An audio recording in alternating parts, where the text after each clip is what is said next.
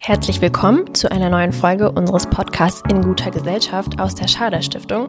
Ich sitze hier heute wieder zusammen mit Dennis. Hallo Dennis. Hallo Anna. Schön, dass du da bist. Und wir befinden uns immer noch in der Woche der Darmstädter Tage der Transformation. Und deswegen freuen wir uns, dass wir heute wieder einen Gast haben, der Teil des Programms ist in gewisser Weise. Und dass wir unsere 15. Folge aufnehmen jetzt. Wir haben ein kleines Jubiläum. Ja, wurde mir zugetragen. Es heißt äh, Kristallene. Ja, Kristallner Podcast. Kristallner Podcast. Sagen wir so. Ja. Wir haben einen Gast hier, der ist nicht nur in irgendeiner Form beteiligt, sondern der moderiert heute Abend die Veranstaltung Die häufigsten Fragen zum Weltklimabericht. Kalkulierte Risiken der Klimakrise verständlich beantwortet. Also eine Podiumsdiskussion. Aber vorher sitzt er noch bei uns und wir freuen uns, dass Sie da sind. Hallo Alexander Mehler. Einen schönen guten Tag. Jetzt kommt die Eingangsfrage, die wir ganz gerne an den Gast stellen. Und zwar, also es ist sein erster Podcast, das haben wir vorab schon erfahren, aber gibt es welche, die Sie hören? Ich höre nicht so viele Podcasts. Einen, äh, den ich vor ein paar Monaten entdeckt habe, ist die Ezra Klein Show von der New York Times, der Gäste hat, ähm, die wirklich interessant sind und mit denen er da äh, seine Themen bespricht. Ansonsten der Podcast, mit dem ich mich regelmäßig auseinandersetze, ist der von unserem eigenen Studiengang, der von unseren Studierenden gemacht wird auf edit-magazin.de. Ah, das kriegen wir in die Show Notes auf jeden Fall, oder? Das kriegen wir hin. Klasse. Dann stelle ich Sie doch mal ganz kurz vor, damit die ZuhörerInnen wissen, wer vor Ihnen sitzt. Alexander Mähler studierte Philosophie mit den Nebenfächern, Achtung, Psychologie und Physik in Heidelberg. Danach promovierte er in Bielefeld im Bereich Wissenschafts- und Technikforschung. Anschließend arbeitete er für die Berliner Zeitung und war Leiter des Ressorts Wissenschaft bei der Stuttgarter Zeitung. Er war dann Chefredakteur bei der Bild der Wissenschaft. Das ist eine monatlich erscheinende populärwissenschaftliche Zeitschrift. Und seit 2018 unterrichtet er hauptberuflich an der Hochschule der Medien in Stuttgart und ist dort Professor für digitalen Nachrichtenjournalismus. Und er ist zudem bei den Riff-Reportern in zwei Projekten aktiv, nämlich Klimawandeln und die Zukunftsreporter und somit auch freiberuflicher Wissenschaftsreporter. Erstmal stelle ich Ihnen die Frage, ist das alles richtig? Ja, das stimmt so. Sehr gut. Dann haben Dennis und ich überlegt, wie Sie denn so zu Ihrer Fächerkombi im Studium gekommen sind. Ist ja doch ein bisschen eine ungewöhnliche Kombination. Aus meiner Sicht hat die Sinn gemacht, weil ich in der Philosophie mich auf die Wissenschaftsphilosophie konzentriert habe. Also den Bereich, der sich fragt, wie Wissenschaft eigentlich fortschreitet, was Fortschritt ist, warum alte Theorien aufgegeben, neue Theorien angenommen werden, welche Rolle da die Experimente spielen und so weiter. Und die Physik und die Psychologie sind zwei der zentralen Disziplinen, die in der Wissenschaftsphilosophie immer wieder herangezogen werden. Die Physik natürlich, weil sie im 20. Jahrhundert solche Revolutionen hatte und man die erklären und verstehen wollte. Und die Psychologie, weil sie so anders ist als äh, die Naturwissenschaften und man sich fragt, wie sich das dann äh, zum Rest der Wissenschaften verhält. Aber dazugekommen bin ich auf eine andere Art. Ich wollte eigentlich Physik studieren. Damit, mit diesem Gedanken bin ich damals nach Heidelberg gegangen und habe dann dort festgestellt, dass ich für dieses Arbeiten im Labor nicht so richtig zu gebrauchen bin. Und habe mir dann überlegt, was ich dann stattdessen machen könnte und dann hatte ich schon einige Vorlesungen in Physik gemacht und es gab die Möglichkeit, das als Nebenfach zu nehmen. Das waren, zuerst waren das so pragmatische Überlegungen und dann später erst hat das für mich Sinn gemacht, das so zu kombinieren. Das hätte ich jetzt auch als nächstes nachgefragt, ob Sie die Antwort, die Sie gerade als erstes gegeben haben, schon ganz am Anfang hatten, weil das wäre verrückt gewesen. Total, total. Ich komme jetzt zu der Frage, warum dann Journalismus dazu kam und ob das schon ganz früh eine Rolle bei Ihnen gespielt hat, weil meine Idee wäre jetzt natürlich, ah, Sie haben bestimmt für die Schülerzeitung und dann während des Studiums ein bisschen geschrieben. Ja, das habe ich wohl. Ich weiß nicht mehr, wie ich dazu kam, aber ich habe im Alter von 10, 11, 12 äh, so eine eigene Zeitung zu Hause gebastelt. Ähm, ich hab, bin am Niederrhein groß geworden, meine Eltern hatten damals die Rheinische Post abonniert und ich glaube, ich habe damals mir Nachrichten aus der Rheinischen Post zusammengesucht und daraus eine eigene Zeitung gebastelt.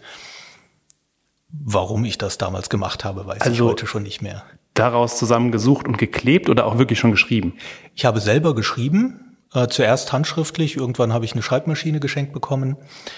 Ähm, die Exemplare sind alle verloren gegangen und mir war das dann vielleicht, in, als ich Jugendlicher war, dann auch irgendwann peinlich und ich war froh, dass sie weg waren.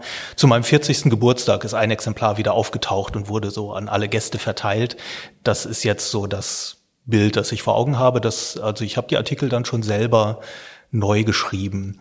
Ich habe auch mal im Archiv nachgeguckt, ob ich die Original-DPA-Meldung finde, um dann vergleichen zu können, ob ich da was verändert habe oder ob ich sie einfach nur abgeschrieben habe. Aber dann stellt sich heraus, die ähm, Rheinische Post hat ihr Archiv an die Stadt abgegeben und ich bin da nicht so richtig fündig geworden, selbst mit dem Archivar der Stuttgarter Zeitung, der mir da geholfen hat. Als Sie angefangen haben, Physik zu studieren, da haben Sie aber nicht in Richtung Journalismus gedacht, wenn es doch in der Jugend schon präsent war. Nein, Physik, da war wahrscheinlich die Vorstellung, dass man dann irgendwann als Physiker arbeitet. Aber als ich zur Philosophie umgeschwenkt bin, dann kam natürlich sofort die Frage, und die, die mir ständig gestellt wurde, was willst du denn damit später einmal machen? Und dann hatte ich mir immer gedacht, naja, dann vielleicht über Physik schreiben. So eine Vorstellung von Wissenschaftsjournalismus hatte ich. Ich wusste damals noch nicht, dass es das gibt und war hellauf begeistert, als ich mal in Heidelberg in der Stadtbibliothek gesehen habe, dass sie tatsächlich eine kleine Abteilung mit einer eigenen Nummer für Wissenschaftsjournalismus hatten und fühlte mich dann sehr bestätigt, dass das vielleicht etwas ist, was man tatsächlich als Beruf ausüben kann. Und da gab es einen Ratgeber, den es heute noch gibt, ähm, Wissenschaftsjournalismus, herausgegeben von Winfried Göpfert. Und damit habe ich angefangen. Den habe ich sozusagen durchgearbeitet und mir dann auch die Wissenschaftsteile der Tageszeitung angeschaut und angefangen dann zur Übung eigene Artikel zu schreiben. Spannend. Also wir werden definitiv noch über Wissenschaftsjournalismus, natürlich mit Ihnen über Wissenschaftsjournalismus sprechen.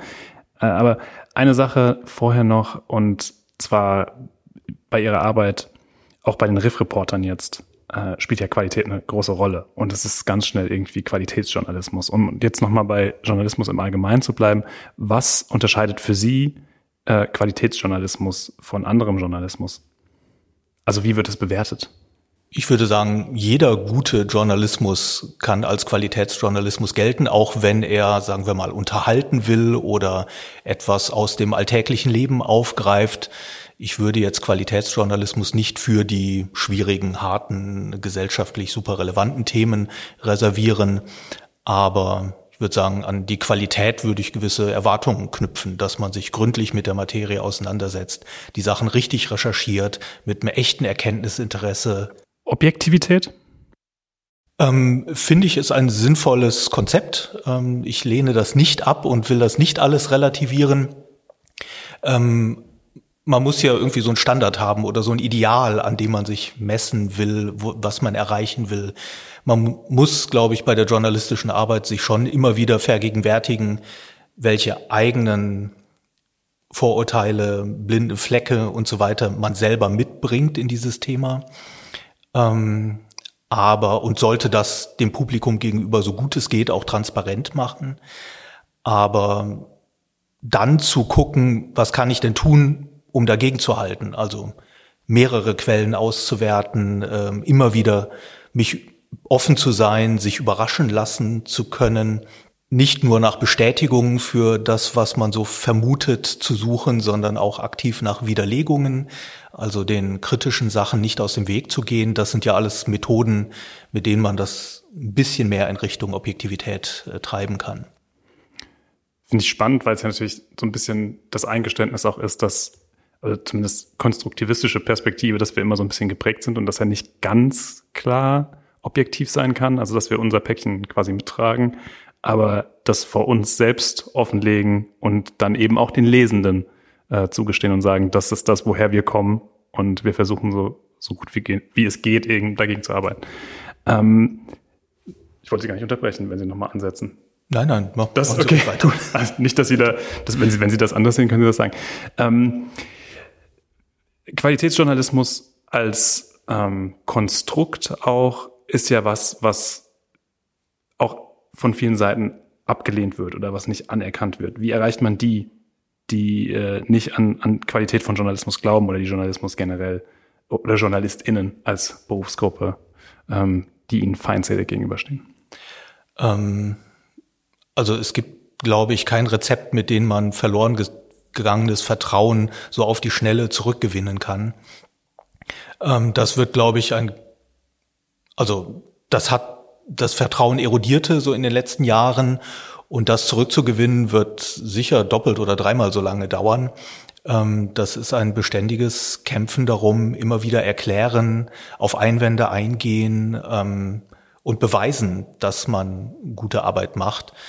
Ähm, und das ist natürlich in den, mit den Rahmenbedingungen der letzten Jahre Redaktionen werden kleiner, die Aufgaben werden mehr durch die ganzen digitalen Kanäle. Es wird überall gespart, weil die Renditen nicht mehr so sind, wie sie früher einmal waren. Und unter diesen Rahmenbedingungen ist es schwerer zu sagen, und jetzt starten wir noch eine Qualitätsoffensive, um die Leute wieder zurückzugewinnen, die uns in den letzten Jahren verlassen haben. Aber letztlich man überzeugt, indem man Qualität liefert und nach und nach die Skeptiker wieder überzeugt. Und es ist im Bereich Wissenschaftsjournalismus ein doppeltes Problem, wenn man auf das Vertrauen in Journalismus und auf das Vertrauen in Wissenschaft blickt? Ich Nein, ich könnte mir vorstellen, dass man da von dem Vertrauen, was die Leute der Wissenschaft entgegenbringen, profitiert. Äh, das überträgt sich dann auch ein bisschen auf die Berichterstattung. Wenn da Wissenschaftlerinnen und Wissenschaftler dahinter stecken, dann ähm, zählt das, glaube ich, für manche Leute. Und es gibt ein Publikum, das wirklich dezidiert an Wissenschaftsthemen interessiert ist. Und äh, die wissen auch, wo sie dann Redaktionen haben, die das, ähm, die die Standards der Wissenschaft kennen und ähm, nicht unterlaufen wollen, äh, dass sie da seriös und umfassend informiert werden. Aber es ist dahinter verbirgt sich auch so eine Streitfrage. Ähm, ich habe das mal, als ich bei Bild der Wissenschaft war, hatte ich so einen Leserinnenbeirat und denen habe ich diese Frage gestellt. Hätten Sie es gerne, wenn Wissenschaftlerinnen und Wissenschaftler unsere Publikation vor Veröffentlichung nochmal lesen? Und die haben sehr differenziert darauf geantwortet. Einerseits, also, also nicht nur, dass es 50-50 ausging, sondern die haben insgesamt gesagt, ja, einerseits wäre das natürlich toll, weil das sind komplizierte Themen, man steckt nicht immer so drin und wenn die Expertin, der Experte nochmal drauf guckt, dann stimmen auch die Details. Das wäre ja wunderbar, das passt auch zur Wissenschaft, die ja wirklich zuverlässig sein soll in einer besonderen Weise. Auf der anderen Seite soll Journalismus ja unabhängig berichten und sich nicht davon abhängig machen, was die Wissenschaft vorgibt, sondern auch äh, gesellschaftliche Fragen an die Wissenschaft herantragen. Und äh, dazu braucht man einen gewissen Freiraum. Ähm, in anderen Bereichen des Journalismus würde man ja nie auf die Idee kommen, die Artikel vor Publikation zu irgendeiner Freigabe vorzulegen, äh, weil man sich natürlich diese Unabhängigkeit bewahren will. Und das ist auch im Wissenschaftsjournalismus ein wichtiger Punkt. Und das Publikum hat diese Spannung gesehen und war auch durchaus bereit, dann mit uns darüber zu diskutieren, welche Möglichkeiten man denn in diesem Spannungsfeld hat. Sie haben jetzt schon öfter das Publikum erwähnt. Wer konsumiert denn überhaupt Wissenschaftsjournalismus und an welcher Stelle? Oder wo fängt es vielleicht auch an und wo hört es auf, Wissenschaftsjournalismus zu sein? Da, darf ich vielleicht gerade noch ergänzen, weil es also wirkte für mich auch so wie eine, wie eine Nische ja eher. Und wenn ich zum Beispiel an große Publikationen denke, von mir aus die FATS, die meines Wissens wöchentlich einmal ein Wissenschafts, eine, eine was heißt keine Beilage, aber zwei Seiten oder so dem Ganzen widmet. Also es kommt ja nicht so häufig vor, dass Wissenschaft in, ähm, in, in der Breite eben irgendwie LeserInnen findet. Wie kann das geändert werden? Ich glaube, da ist der Wissenschaftsjournalismus schon seit vielen Jahren auf einem guten Weg. Die FAZ ist eine der wenigen Tageszeitungen, die noch ähm, sozusagen eine wöchentliche Beilage hat, die den Wissenschaftsjournalismus nicht in das tägliche Geschäft ähm, so richtig integriert hat. Wobei ich da jetzt den Kolleginnen dann äh, nichts vorwerfen will. Sie machen ja auch viel aktuelle Berichterstattung dann außerhalb ihrer dieser eigenen Seiten. Aber in vielen Redaktionen ist in den letzten Jahren angekommen, dass Wissenschaft ein Querschnittsthema ist. Und man hat zwar seine Nische, und Bild der Wissenschaft zum Beispiel wäre so eine Nische oder Natur und Wissenschaft äh, bei der FAZ ähm, oder Radio- und Fernsehsendungen äh, dezidiert zu diesem Thema. Aber die Wissenschaftsredaktionen werden auch zunehmend in die andere Berichterstattung ähm, integriert. Ähm, jetzt, ich meine, Corona ist natürlich das äh, große Beispiel, aber auch vorher schon. Ähm, ich kenne das so bei der Berliner Zeitung oder bei der Stuttgarter Zeitung. äh, dass man, wenn es irgendwie ein, also es gibt ein politisches Thema oder ein wirtschaftliches Thema oder ein lokales Thema mit Wissenschaftsbezug, dass dann das Wissenschaftsressort eingebunden wird, äh, was beiträgt oder zumindest am Ende den Artikel nochmal auf die wissenschaftlichen äh, Punkte hingegenliest. Und es gibt auch Kolleginnen und Kollegen, die aktiv heraustreten wollen aus diesem Ressort und sagen, unsere Themen sind richtig relevant. Das sind nicht nur ähm, die Sachen, die man, für die sich manche Leute so interessieren, Archäologie oder Kosmologie, äh, die jetzt keinen direkten Bezug zu unserem Alltag haben, sondern eher so das große philosophische Verständnis von wo kommen wir her ähm, bedienen, ähm, sondern man hat auch wirklich was Relevantes für politische Entscheidungen beizutragen und drängt dann auch auf die Titelseite, will den Leitartikel schreiben zu solchen Themen. Und da sehe ich in vielen Redaktionen einen ziemlichen Drang, der vielleicht eingeschränkt wird, wenn man echt viel zu andere Dinge noch zu tun hat, aber den gibt es in jedem Fall. Jetzt würde mich interessieren von Seite der WissenschaftlerInnen, ähm, die ja wissen, dass für ihre Forschungsgebiete, Studien, Erklärungen, wie auch immer, Raum äh, benötigt wird. Jetzt ist es ja so, dass wir immer wieder hören, dass die Artikel oder die Aufmerksamkeitsspannen der LeserInnen relativ kurz sind. Das heißt, es braucht eine Verkürzung der, der Erklärung. Ähm, wie lässt sich das miteinander vereinbaren und inwieweit sind WissenschaftlerInnen gewillt, daran zu arbeiten, dass ihre ja durchaus detaillierten äh, Studien runtergebrochen werden und vielleicht leichter verdaulich sind? Ich würde sagen, es gibt unterschiedliche Formate. Bei Riff Reporter zum Beispiel haben wir uns, ich würde sagen, fast schon spezialisiert auf die richtig langen, ausführlichen Berichte, ähm, die auch ihr Publikum finden. Wenn man ähm, sagen wir mal, diesen äh, Fall äh, Hendrik Streeck ähm, äh, untersucht äh, diesen äh, Kreis Heinsberg am Anfang der Pandemie und Armin Laschet und dann gab es noch eine PR-Agentur Story Machine, die waren da alle miteinander verwickelt. Ähm, man hat sich gefragt, ob da alles mit rechten Dingen zugegangen ist. Bei Riff Reporter eine zweiteilige Serie, ich glaube, sie braucht fast eine Stunde, um den ganzen Text zu lesen. Ähm, aber es wird einmal sehr ausführlich differenziert aufgerollt und auch dafür gibt es ein Publikum.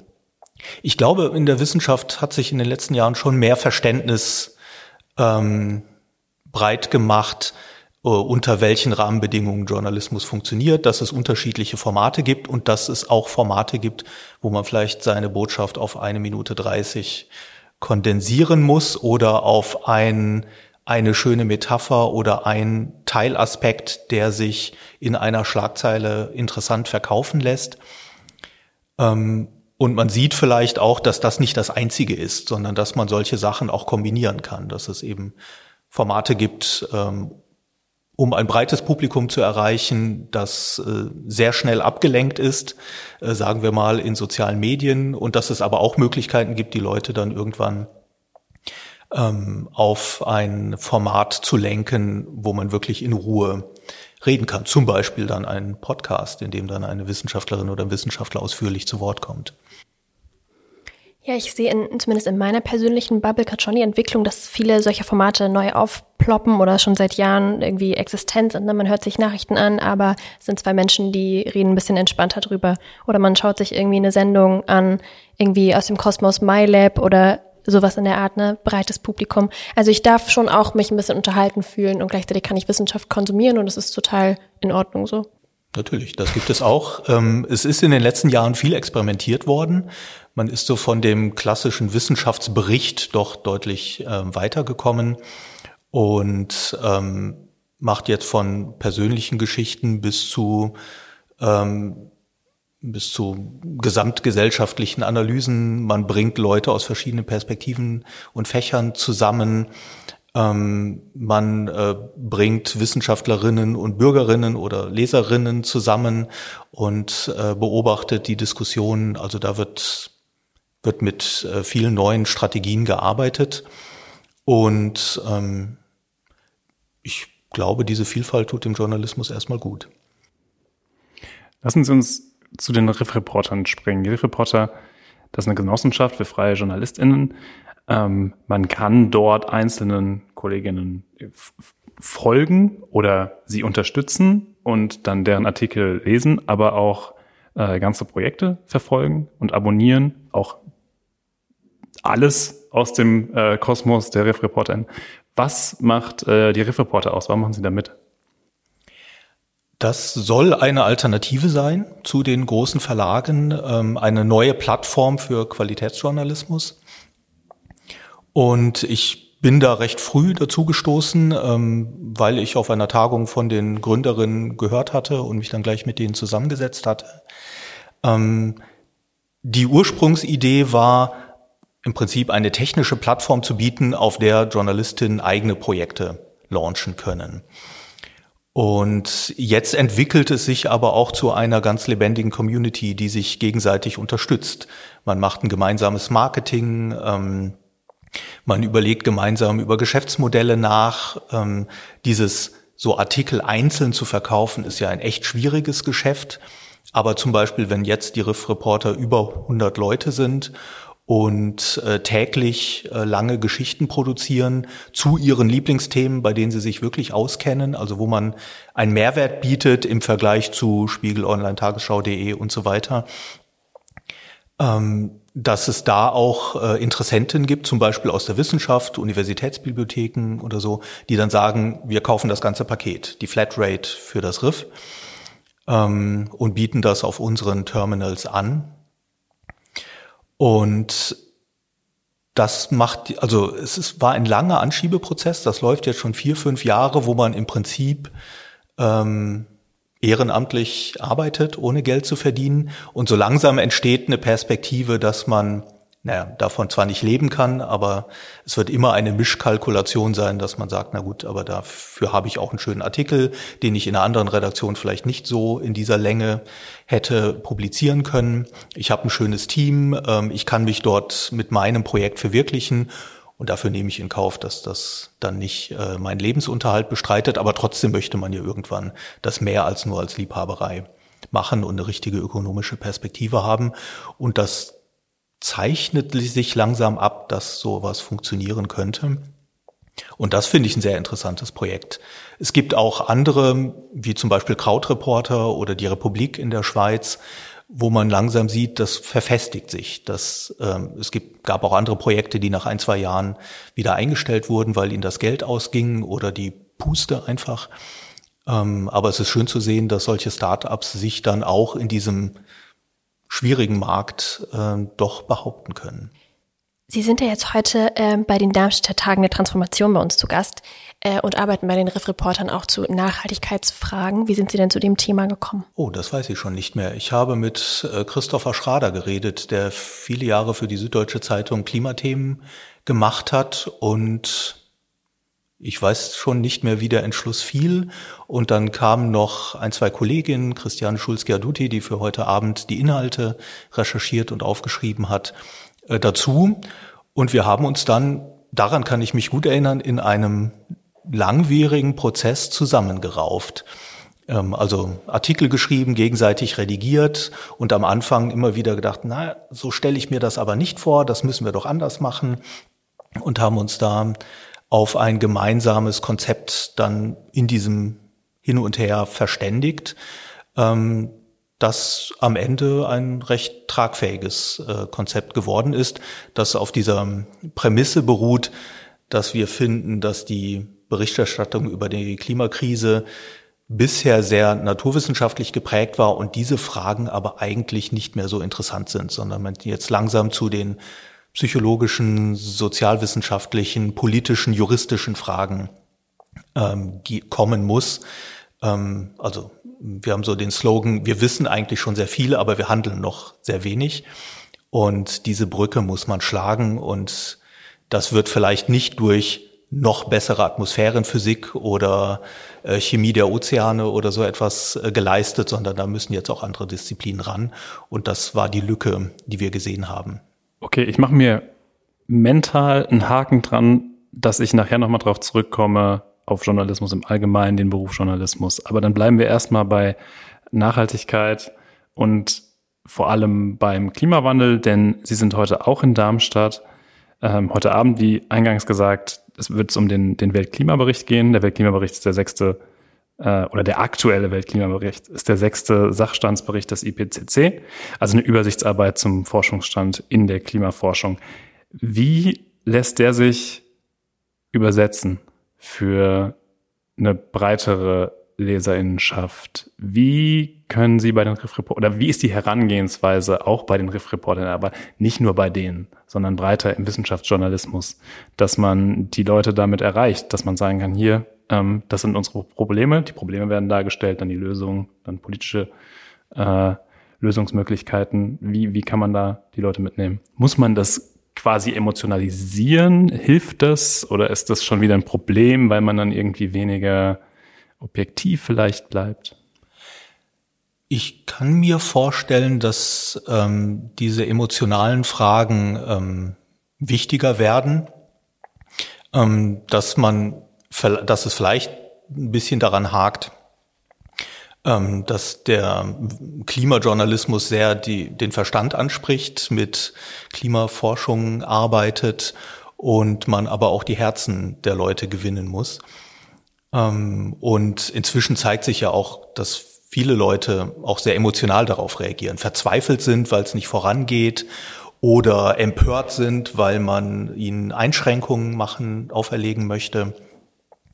Und das wird ähm, bei jungen Leuten höre ich, dass es auch schon Zukunftsängste äh, gibt, über die man reden muss. Also es, die Emotionen werden auch also einfach ein Phänomen, über das man reden muss. Ähm, und es gibt in der Kommunikationswissenschaft ja schon seit einigen Jahren eine Debatte darüber, ob man optimistisch sein muss, um die Leute zu motivieren, oder ob man lieber den Worst Case mal richtig ausbuchstabiert, um die Dringlichkeit des Problems deutlich zu machen. Und ich bin nicht ganz sicher, ob die Kommunikationswissenschaft da schon zu einem Ergebnis gekommen ist. Vielleicht ist es aber auch einfach dass man beides braucht. Ähm, was wir jetzt äh, sehen, und das glaube ich wird eine Richtung sein, in die der Journalismus in den nächsten Jahren deutlicher geht. Ähm, ich hatte ja das Publikum schon angesprochen, ähm, dass man sich stärker fragt, so, es geht nicht nur darum, die Ergebnisse der Wissenschaft für das Publikum zu übersetzen, ähm, sondern man muss die Fragen adressieren, die die Gesellschaft tatsächlich hat. Und dazu muss man vielleicht auch tatsächlich auf die Leute zugehen und fragen, wo der Schuh drückt. Ähm, das kann man dann als so aus der Ferne, da kann man seine Vermutungen anstellen, aber im echten Dialog mit Leuten, die diese Klimaschutzmaßnahmen dann umsetzen müssen, ähm, muss man das besprechen. Solche Fragen wie, wie gelingt der soziale Ausgleich? Äh, es wird ja was kosten, so oder so, entweder die Schäden oder die Schutzmaßnahmen und die vorbeugenden Maßnahmen. Ähm, wer trägt diese Kosten? Wie teilt man das gerecht auf? Ähm, das, das werden Fragen sein, die wir in den nächsten Jahren intensiv diskutieren müssen. Und da sieht, glaube ich, auch die Klimaforschung immer mehr, dass sozusagen politisch robuste Lösungen die dann nicht nur auf dem Papier sich gut durchrechnen lassen, sondern die dann auch von den Leuten so akzeptiert und umgesetzt werden, dass dies benötigen, dass, dass man die Leute auch von Anfang an mit einbezieht und sie mitdiskutieren lässt. Und so ist auch die Idee für diese Veranstaltung heute Abend entstanden. Wir haben das ja die häufigsten Fragen an den Weltklimabericht genannt und wollten dann tatsächlich mit journalistischen Mitteln, jetzt nicht mit wissenschaftlichen Mitteln, herausfinden, was denn die Leute beschäftigt, haben über unseren Newsletter angefragt, haben mit einzelnen ähm, Leuten in dieser Szene gesprochen und haben auch auf Twitter zwei Spaces organisiert, äh, wo wir mit unseren Followern ins Gespräch kamen und gefragt haben, was sie eigentlich beschäftigt. Gerade jetzt mit, weil jetzt der zweite Teil dieses Sachstandsberichts rausgekommen ist, der sich mit den Folgen beschäftigt, sollte das unser Fokus sein. Die Folgen sind dramatisch, ähm, aber was genau wollen wir da wissen? Äh, was, äh, welche Informationen kann die Wissenschaft liefern? Ähm, und ja, vielleicht müssen wir auch mehr als nur die Fakten in den Blick nehmen, sondern auch die Emotionen dabei. Ja, es sind, also weil Sie die Spaces ansprachen, die Sie da geschaffen haben, super interessant, auch gut angenommen, soweit ich das verfolgt habe oder immer zugeschaut habe. Ähm, ist nur eine Sache, die auf, auf die ich gerne nochmal eingehen würde, die Sie gerade sagten. Und zwar, es wird beides was kosten, Schäden sowie Schutzmaßnahmen. Nun sind aber Schutzmaßnahmen immer so ein bisschen abstrakter und Schäden ja für alle sichtbar. Und ähm, leider braucht es manchmal Schäden, um zu verdeutlichen, was da möglicherweise auf uns zukommt. Und deswegen hatten wir jetzt bei dem, also wir haben uns den, den Klimabericht kurz zusammen angeschaut und natürlich nicht alle Tausenden von Seiten, äh, aber es wird ja auf Extremwetter eingegangen und das ist natürlich was, was wir jetzt in Deutschland irgendwie ein bisschen mehr auf der Agenda haben. Also sehen Sie da irgendwie so einen Ansatzpunkt, dass man sagt, vielleicht kriegt man die Leute darüber jetzt kurz nach einem größeren oder nach einem wirklich großen Schaden und äh, da irgendwie sensibilisieren? Oder ist es da sind wir dann wieder bei, bei der Aufmerksamkeit, auch so schnell schon wieder aus den Köpfen, dass diese Schutzmaßnahmen, die immer irgendwie wie Einschränkung verstanden werden, dem dann im Weg stehen können. Wir Menschen sind halt auch irgendwie so ein bisschen VerdrängungskünstlerInnen. Ne? Es ist ja nicht so, als ob man rational die Dinge nicht wissen würde, aber man schafft es, sie einfach beiseite zu schieben, weil sie unangenehm sind, weil sie aber auch auf eine unangenehme Art emotional sind. Ne?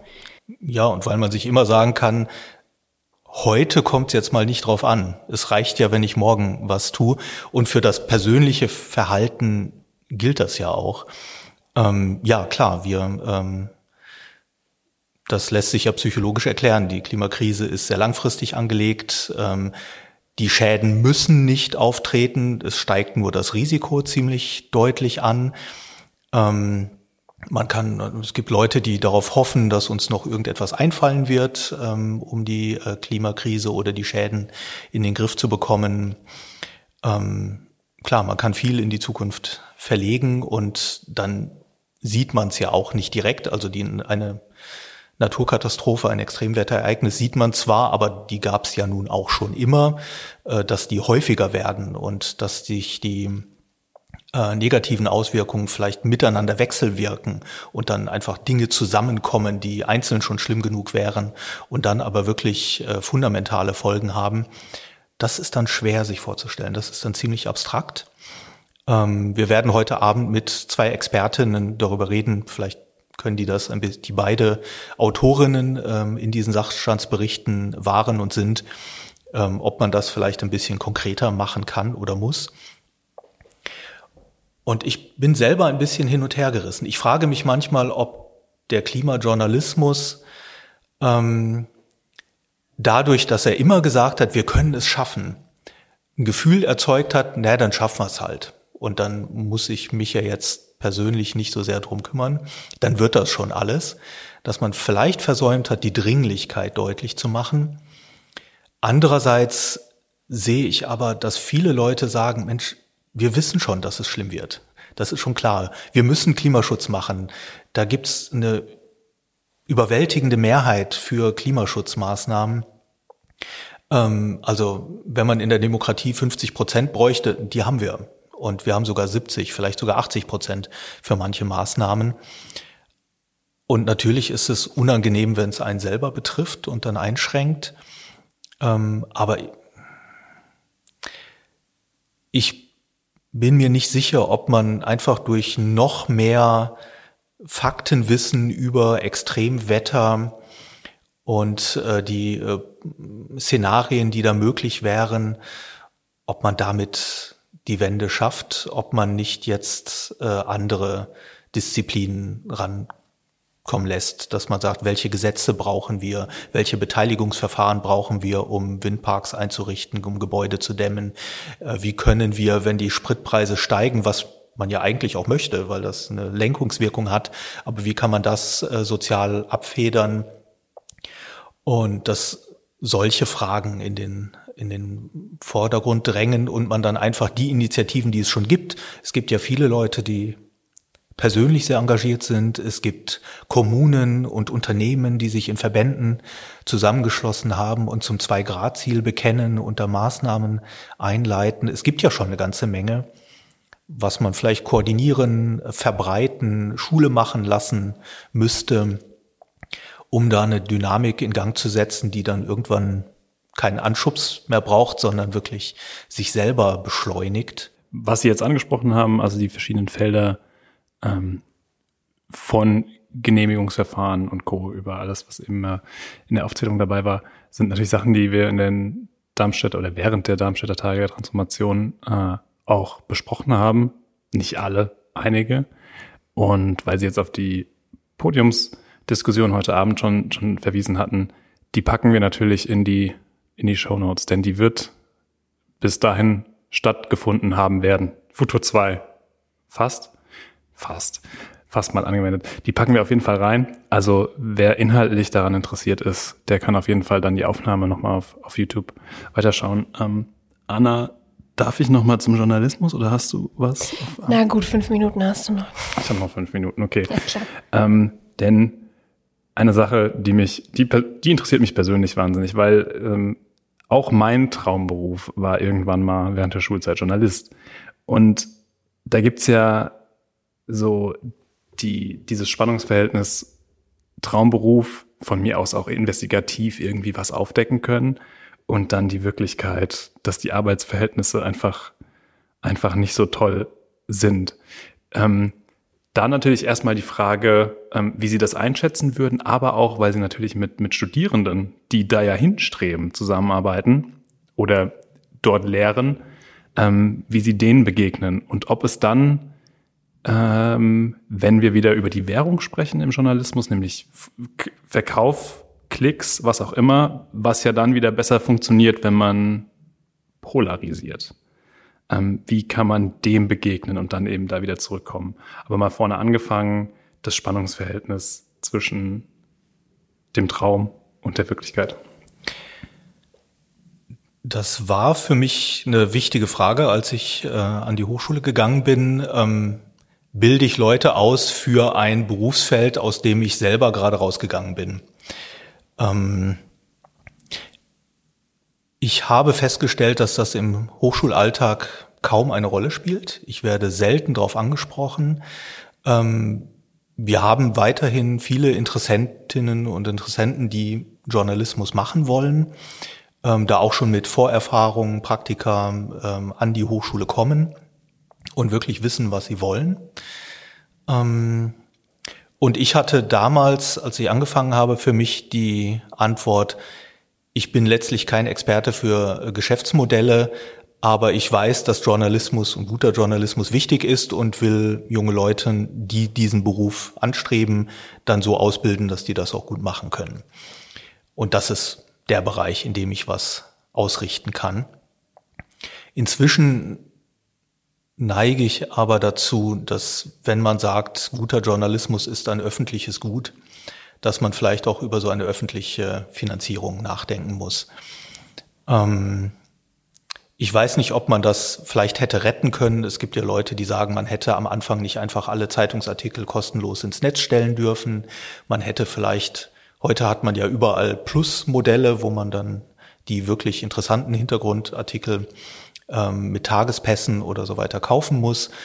Vielleicht hätte man vor vielen Jahren ein einheitliches, einfaches Bezahlmodell da etablieren können.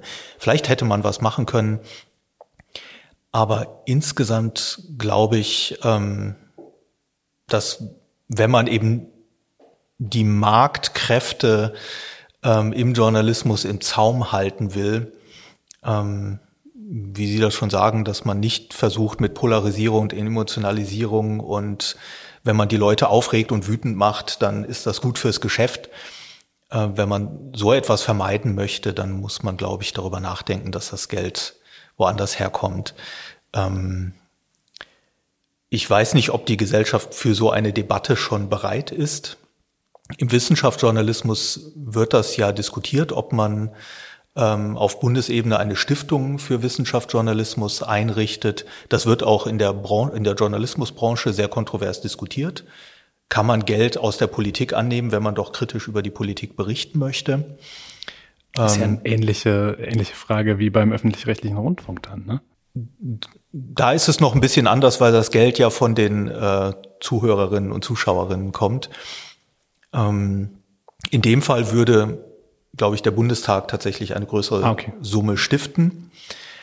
Aber ähm, ich glaube trotzdem, dass es nicht ausgeschlossen ist, dass man da Governance-Modelle findet, die die Unabhängigkeit des Journalismus beibehalten. Im Moment hat man ja ein Zeitungsgeschäft, das also früher zu zwei Dritteln, jetzt vielleicht zur Hälfte äh, durch Anzeigen finanziert mhm. wird, also auch durch Unternehmen, über die man kritisch berichten möchte. Ähm, deshalb glaube ich, dass es da schon Möglichkeiten gibt. Ähm, allerdings ist jetzt gerade in der Schweiz, glaube ich, ein Volksentscheid ähm, verfehlt worden, der so etwas in dieser Art einführen wollte. Ähm, das wird sicher nicht bald kommen. Da muss man noch sehr grundsätzliche Diskussionen führen. Gerade wenn wir darüber sprechen, wie Fakten gerade zum Thema Klima zum Beispiel an Menschen gelangen, sodass irgendwie auch gesellschaftlichen Umdenken stattfindet, ist es ja erstmal keine gute Vorstellung, diese Fakten und diese Informationen hinter einer Paywall zu haben, oder? Wenn man auch an den Zugang zu Informationen denkt. Also Verfügbarkeit von all dem, von Journalismus. Ja, klar. Ähm, andererseits, so war das früher auch. Da musste man die Zeitung halt abonnieren, wenn man oder das Wissenschaftsmagazin, äh, wenn man sich für diese Themen interessiert. Ähm, es gab in der Vergangenheit schon immer wieder Fälle, wo Redaktionen dann die äh, Paywall aufgehoben haben, wenn sie sagten, das ist jetzt mal richtig wichtig und interessant und jetzt kommen alle auf unsere Seite, um sich zu informieren. Ähm, man hat dann aber in den Redaktionen und Verlagsetagen so ein bisschen komisches Gefühl, dass man ausgerechnet bei den Themen, wo die Nachfrage wirklich groß ist, dann sagt, und hier verzichten wir aufs Geld verdienen. Ähm, aber letztlich, ja, muss man irgendwie einschränken, also wenn es um Qualitätsjournalismus geht, dann sollte man, und so habe ich in dem Job angefangen, ich habe mich überhaupt nicht ums Geld gekümmert. Also man hatte ein Budget, das man für Bilder und äh, Texte von freien Autorinnen ausgeben konnte und auch ein Reiseetat. Aber ansonsten habe ich mich nicht darum kümmern müssen, wie die Zeitung Geld verdient. Da war ein Verlag dafür zuständig. Und heute ist das sehr viel vermischter und jetzt bei den Riff-Reportern gehört das zu unserem ähm, Tagesgeschäft, dass wir uns darüber Gedanken machen, wie wir irgendwann dann doch Geld verdienen. Und auch wenn Sie jetzt in einer Zeitungsredaktion, sagen wir mal, einen Podcast aufsetzen wollen, dann werden Sie sicher auch mit dem Marketing sprechen, wie man den, ähm, den bekannt macht und bewirbt und ob man den vielleicht mit einem Probeabo verknüpft. Ähm, dieses, dieses ökonomische Denken, das durchdringt jetzt den Journalismus und eigentlich gehört es da nicht richtig hin. Ich habe eine Frage hätte ich noch zum Journalismus, dann höre ich auch auf. Ähm, und zwar die Barriere, ähm, diesen Beruf auszuüben. Die ist ja gesunken, dadurch, dass jeder theoretisch selbst publizieren kann. Ähm, wie stehen Sie dem gegenüber? Weil Sie bilden ja Journalistinnen aus und Sie sagten ja, wie wichtig das richtige Handwerk für die sei und wie wichtig oder wie wichtig es Ihnen sei, denen das mitzugeben, dass Sie diesen Beruf richtig ausüben können. Ähm, braucht man das, also man braucht das Handwerk vermutlich nicht, um erfolgreich zu sein. Die Frage beantworte ich mir ein bisschen selbst. Ähm, aber was ist der Mehrwert? Den müssten Journalistinnen und Journalisten erstmal zeigen. Ähm, das Thema, das Sie ansprechen, kam mit dem Bloggen auf. Ähm, da gibt's dann irgendwelche Leute, die sind nicht redaktionell eingebunden und die machen vielleicht zu ihren Spezialthemen eine viel bessere Berichterstattung als die Redaktion, die sich erst einarbeiten will. Ein Fall, der mir jetzt sofort äh, in den Sinn kommt, ist äh, die Reaktorkatastrophe in Fukushima, äh, wo sich dann Reaktorphysiker zusammengetan haben und also versucht haben, alles über diesen Reaktortyp rauszukriegen und die Nachrichten aus Japan dann fachmännisch einzuordnen. Und da sagten dann welche, Mensch, das ist ja viel besser als das, was man in der Tagespresse liest. Und ich habe damals argumentiert, gut, das kann schon sein, ähm, aber eine Redaktion hat dafür andere Vorteile, die bleibt länger dran an dem Thema. Ähm, die macht das in einem gewissen Auftrag und mit einem ähm, Anspruch, der nicht endet, wenn die sagen, okay, jetzt haben wir alles geschrieben, was wir wissen, dann müssen wir jetzt wieder zu unseren alten Jobs zurück. Und eine Redaktion kann sagen, gut, dann wir bohren weiter nach. Ähm, man kann auch von der Redaktion erwarten, dass sie das Thema aus allen Perspektiven betrachtet. Die Reaktorkatastrophe war ja nicht nur eine Reaktorkatastrophe, es sind ja bei dem Tsunami sehr viele Menschen gestorben, Landstriche verwüstet worden. Es hatte politische Implikationen in Deutschland, ganz gravierend, in Japan auch. Ähm, und all das muss man ja auch zusammenbringen und äh, zusammen betrachten und diskutieren. Und das ist zum Beispiel etwas, was dann Redaktionen leisten. Außerdem ist, hat eine Redaktion so eine Art, also explizit oder implizit so einen Kodex. Ähm, sie hat auch eine, eben eine Chefredaktion, die den arbeitsrechtlich durchsetzen kann. Man kann Leute feuern, wenn sie abschreiben oder Fakten erfinden oder so etwas. Ähm, und ähm, Leute, die nicht in Redaktionen eingebunden sind, können auch sehr hohe Ansprüche an sich selber haben. Aber dann muss man denen halt persönlich vertrauen. Bei einer Redaktion, die hat einen Ruf zu verlieren, ähm, da hat man schon eine andere Art von Gewährleistung, dass hier gewisse Standards eingehalten werden. Auch an schlechten Tagen, auch wenn die Leute krank sind, ähm, die Redaktion schwach besetzt, ähm, ein Streik verhindert, dass die Leute äh, zum Arbeitsplatz kommen ähm, nachmittags nochmal irgendwie, die sich die Weltlage ändert und man die ganze Berichterstattung umwerfen muss. Auch in solchen Fällen hat die Redaktion den Anspruch, am nächsten Tag eine gute Zeitung rauszubringen oder die Website am Abend ähm, ähm, qualitativ gut bestückt zu haben. Und Einzelpersonen können in solchen Fällen immer sagen, okay, das überfordert mich jetzt, ich mache ein anderes Mal weiter. Die äh, stehen nicht so in der Pflicht. Ähm, und ja, also ich glaube, dass, ähm, dass die Konkurrenz, die der Journalismus bekommen hat, in gewisser Weise bereichernd ist. Da sind Lücken geschlossen worden, ähm, äh, die es äh, vorher einfach gab, weil Redaktionen da bestimmte Sachen nicht gemacht haben. Da werden Themenfelder abgedeckt, da wird eine Expertise eingetragen, äh, die dem, die insgesamt die Gesellschaft informierter macht.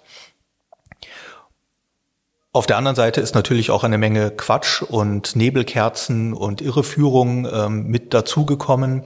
Es ist schwerer geworden, die guten Sachen von den schlechten zu unterscheiden, ähm, so dass ich glaube, dass in the long run eine Redaktion schon ein besseres Level an Qualität ähm, bieten kann als jemand, der mal einzeln was super Tolles macht, aber dann am nächsten Tag halt mal eine Pause einlegt. Ähm, und dass man solche Sach Leute, die so etwas professionell und kontinuierlich auf einem hohen Level machen, braucht. Und ähm, dazu reicht es nicht, mal eine gute Idee zu haben oder sich zufällig gut in dem Thema auszukennen oder eine Expertin zu kennen, die man sofort anrufen kann, sondern es muss auch funktionieren, wenn man gerade überhaupt nicht weiß, wen man anrufen kann. Man kennt halt Techniken, wie man dann trotzdem an die richtigen Gesprächspartner kommt, zum Beispiel. Okay, weil, da reden wir nochmal drüber, außerhalb des Mikrofons. nee, nur weil, weil sie irgendwie bei mir der Eindruck so gerade einschlicht, als ich Ihnen zuhörte. Vermissen Sie manchmal, die Redaktion? Das werde ich ähm, vor allen Dingen von alten Kolleginnen und Kollegen gefragt. Ähm, Nein, eigentlich nicht. Ähm, vielleicht liegt das aber auch daran, dass der Sprung an die Hochschule äh, einen so sehr beschäftigt. Auf einmal braucht man lauter Vorlesungen, man muss hat ein neues Publikum, eben ein junges Publikum. Ähm, man muss sich einfinden in die Probleme, die die haben. Man muss sich überlegen, wie man denen helfen kann, was da die ähm, Punkte sind. Ähm, und dann wird von einem ja auch erwartet, dass man Projekte entwickelt und ähm, auch ein bisschen forscht, an, also auch wenn ich jetzt an einer Hochschule für angewandte Wissenschaften bin. Und das sind so viele Sachen, die einen beschäftigen, dass man jetzt ähm, äh, nicht zwischendurch denkt, ach, wenn ich mal wieder so ein bisschen Action aus dem Newsroom hätte. Abgesehen davon redigiere ich ja pausenlos Texte von Studierenden und wir haben auch ein eigenes Studiengang-Magazin, wo Sachen publiziert werden. Ähm, es ist ja nicht ganz fern. Ähm, was ich mich frage, ist, ob ich irgendwann äh, dieses regelmäßig selber schreiben vermissen werde. Und das hatte ich jetzt aber wirklich viele Jahre gemacht und ich habe auch viel selber geschrieben, so dass ich im Moment ist das so eine Pause und ich mache mal ein paar andere Themen. Kann schon sein, dass ich ähm, in drei, vier Jahren anders antworten werde. Dann werden Sie sich einen Weg dazu finden. Dann machen wir an der Stelle vielleicht mal einen Punkt, um Sie auch rechtzeitig zum Weltklimabericht Genau, wir haben ja versprochen, dass wir Sie rechtzeitig wieder bei der Kollegin drüben abgeben. Okay, vielen Dank. Ja, Alexander Mäder, herzlichen Dank, dass Sie sich die Zeit genommen haben, dass Sie nach Darmstadt gekommen sind. Nicht nur für uns, aber auch ein bisschen für uns, zumindest ein bisschen früher. Und dass Sie uns Rede und Antwort standen. Hat uns sehr gefreut. Ja, mich War auch. sehr spannend. Vielen Dank für die Einladung.